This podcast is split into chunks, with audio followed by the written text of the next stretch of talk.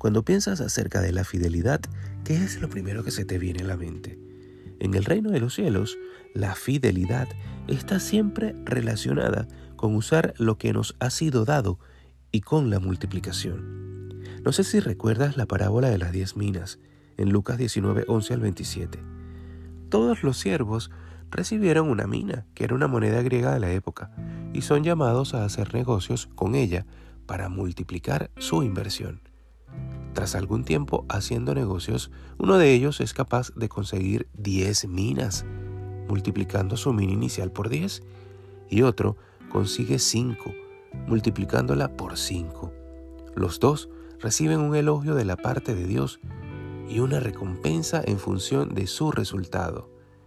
Está bien, buen siervo, por cuanto en lo poco has sido fiel, tendrás autoridad sobre diez ciudades, y tú también sobre cinco ciudades. Piensa ahora en aquel siervo que había guardado su moneda. Dice el texto bíblico que la había guardado en un pañuelo, lo cual es una forma muy cuidadosa de conservar una moneda. Con cuidado se la devolvió a su señor. Pero el hecho de haberla guardado con mimo no cambió el resultado. Fue llamado mal siervo por no usar lo que le había sido dado y fue juzgado por su negligencia.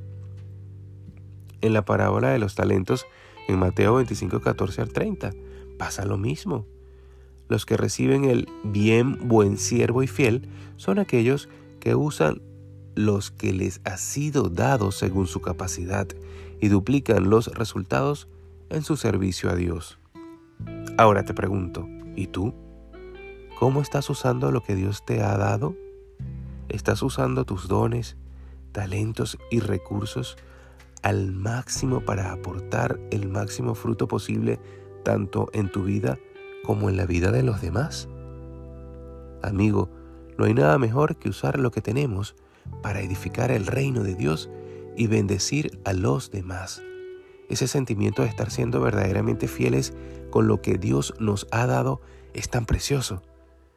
Piensa en este día en todas las áreas en las que tu vida está llevando fruto.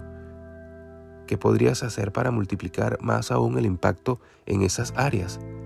Dedica unos minutos también a orar y pensar en aquellos dones, talentos o recursos que no estás usando casi a día en el día de hoy. ¿Qué podrías empezar a hacer para que den frutos para el reino de Dios? Oro para que el Señor te dé sabiduría y para que tu vida empiece a multiplicar sus frutos para Dios como nunca antes. Que tengan un feliz día, que Dios los guarde y los bendiga.